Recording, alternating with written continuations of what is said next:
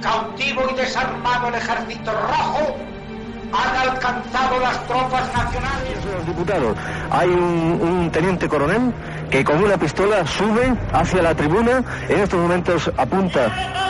Es un... Estamos viviendo momentos muy graves para nuestra vida democrática. Y en estas circunstancias quiero dirigirme directamente a todos. de cercanías que circulaban Esto es Historias de la Historia. Dirige y presenta Fernando Lumbreras.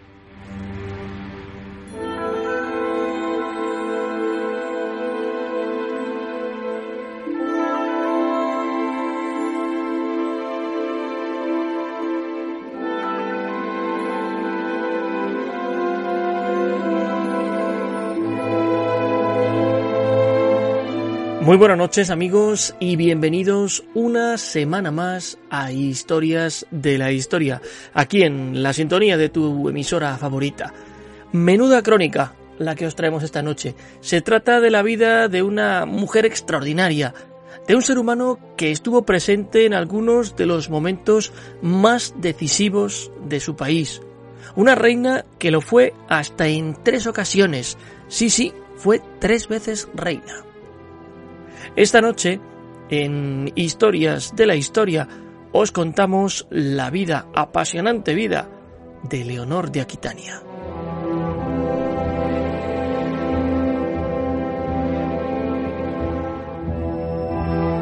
Y vamos a enmarcar esta historia allá por el siglo XII.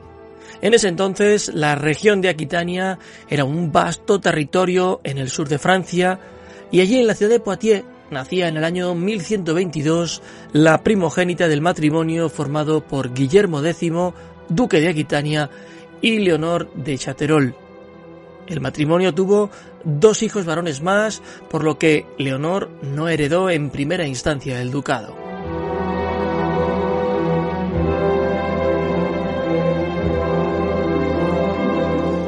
De hecho, en 1130, cuando la joven contaba con ocho años, muere su hermano, lo que la convirtió de facto en la heredera. Para colmo de infortunios, en una peregrinación a Santiago de Compostela, fallece también el duque, su padre. En este estatus, Leonor tomó posesión de los dominios de su padre que se extendían desde el río Loira hasta los Pirineos.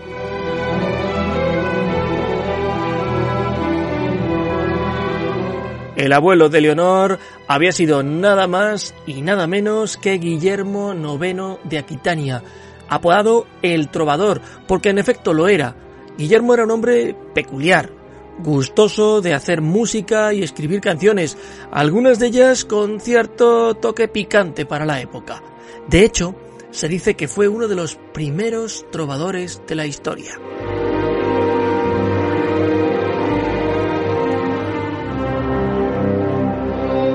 Sabed igualmente que en Aquitania lo normal es, o era en su tiempo, vamos, hoy sí, por, por, supuesto, era que las mujeres recibieran la misma educación que los hombres. Eso marcó enormemente la personalidad del personaje que nos ocupa, convirtiéndose en una adolescente jovial, alegre, risueña y muy inteligente.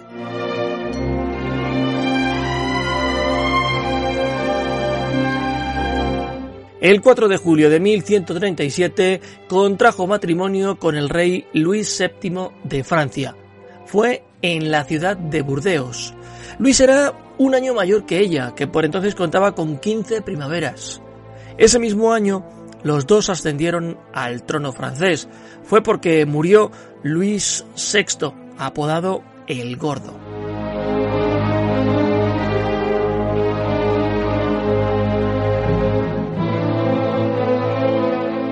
El matrimonio empezó con mal pie, la verdad.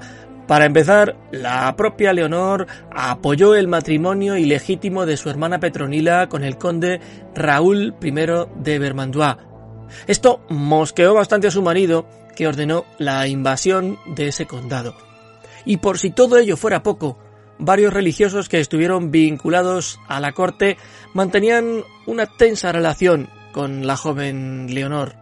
Uno de ellos fue Suger de Saint-Denis, el otro Bernardo de Claraval, inspirador del Código de Caballería de los Templarios.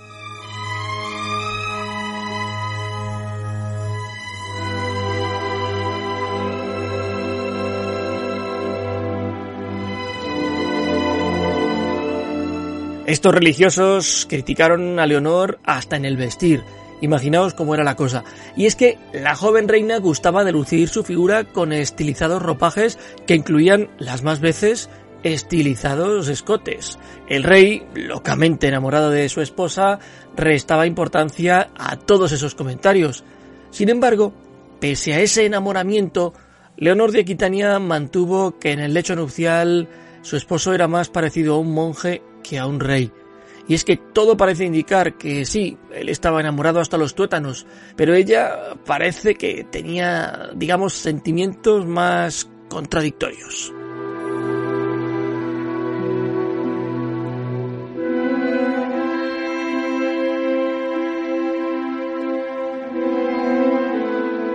En el año 1147, movidos por la predicación de Fray Bernardo de Claraval, viajan a Tierra Santa en la Segunda Cruzada. En un principio, el rey no quiso que su esposa se uniera a la expedición, pero ella hizo valer su título de duquesa de Aquitania con más feudos que su marido y no hubo modo de rebatir aquella disposición.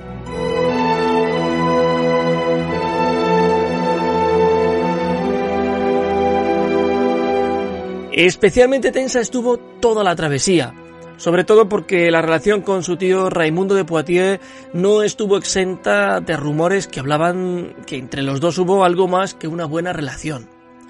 Luis obligó a su mujer a volver con él a la fuerza, aunque lo hicieron por caminos separados. En su ruta a Francia, se detuvieron en Roma, donde el Papa trató de reconciliar el matrimonio.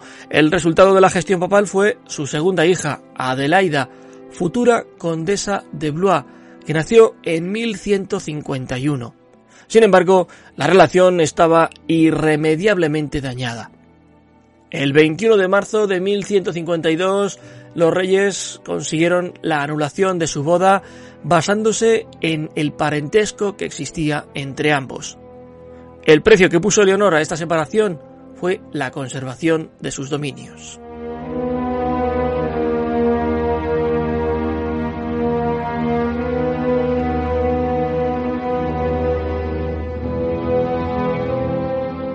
En realidad, tiempo atrás, Leonor había conocido a un joven inglés que le había llamado poderosamente la atención.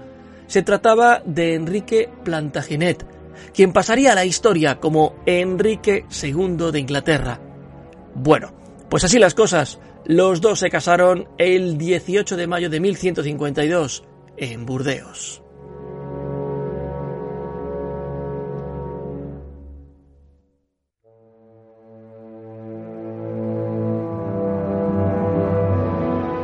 Si de su anterior marido Leonor dijo que en la cama no daba la talla, del nuevo no pudo decir lo mismo.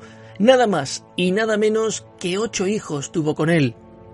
De esos ocho vástagos, quedémonos con dos. Ricardo, que pasará a la historia como Ricardo Corazón de León, y Juan, a quien la historia bautizará como Juan sin tierra. Si lo estáis pensando, sí, son tiempos en los que por el bosque de Sherwood se enmarca la historia de Robin Hood.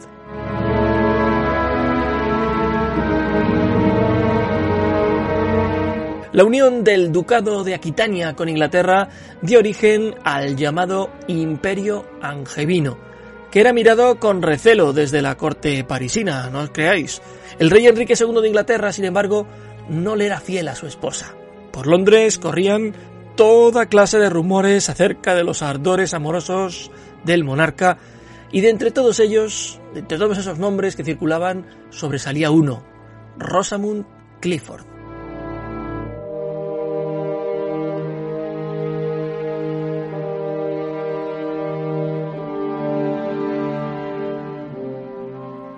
Enrique reconocería a Rosamund como su amante oficial, y esto, como era normal, pues enojó muchísimo a Leonor, que esperó pacientemente a que llegase su oportunidad.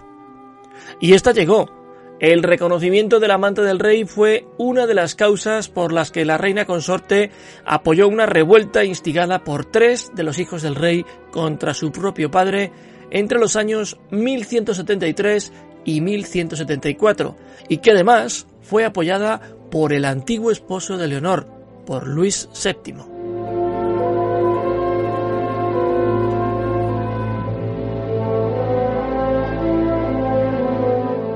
Lo cierto es que el rey Enrique reprime con dureza aquella rebelión y toma una serie de represalias. Para empezar, a su esposa la recluye primero en Chinon y a continuación en Salisbury.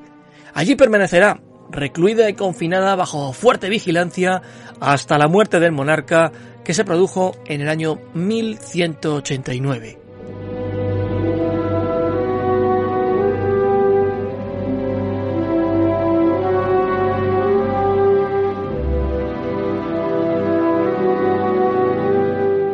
Siendo ya viuda, Leonor abandona su encarcelamiento y se convierte en regente de ese imperio angevino durante el tiempo que su hijo Ricardo, rey de Inglaterra, está fuera de los confines del reino, en alguno de sus numerosos viajes o bien en alguna cruzada. Y fue precisamente tras el regreso de Corazón de León de la Tercera Cruzada cuando la reina ya anciana se retira al castillo de Fontebrolt, Allí le sorprende la muerte de Ricardo en el año 1199.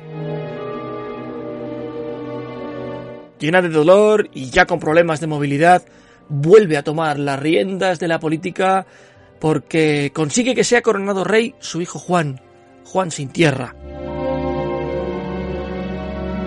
Había otro candidato para ocupar el trono, que era su nieto Arturo I de Bretaña, pero lo cierto es que la reina Leonor de Aquitania toma partido por su hijo, entre otras cosas porque a su nieto apenas le conoce y duda abiertamente de su capacidad para gobernar.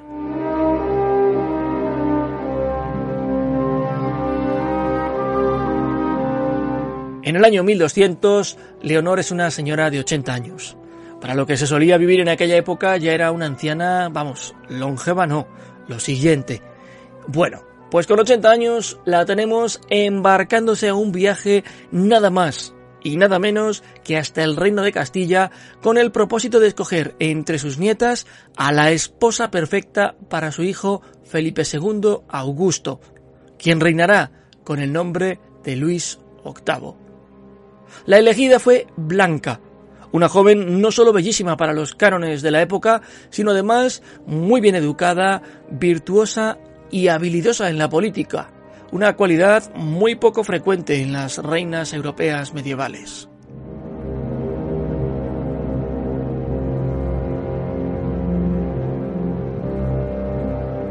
El 1 de abril del año 1204, Leonor de Aquitania muere en su residencia de Fontebrolt. Allí sigue enterrada, junto a su esposo Enrique y junto a su hijo Ricardo Corazón de León. Muchísimas reseñas podemos encontrar de Leonor de Aquitania. Se han publicado no pocas biografías, incluso si hacemos un esfuerzo hasta películas. De hecho, El León en invierno es una recreación de los tiempos en que esta mujer pisó este planeta, con una formidable Catherine Hepburn interpretándola.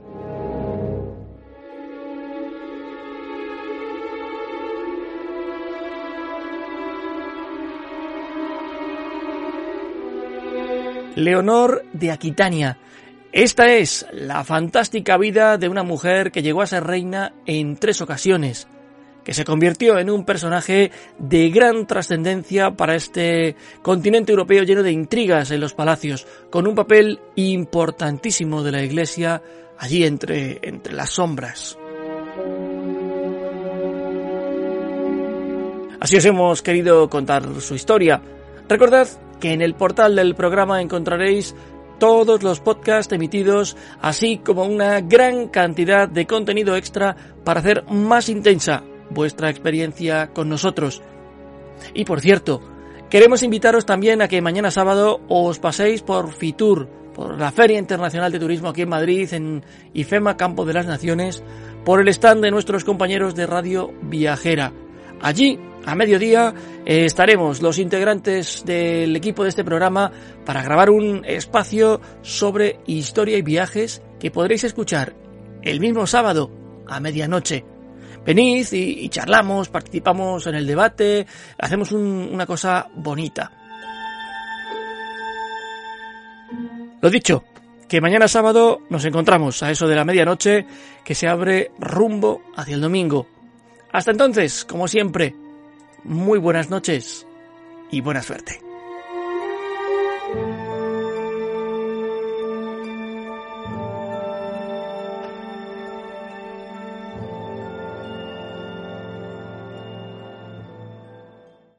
Viva Radio, tu radio de viva voz.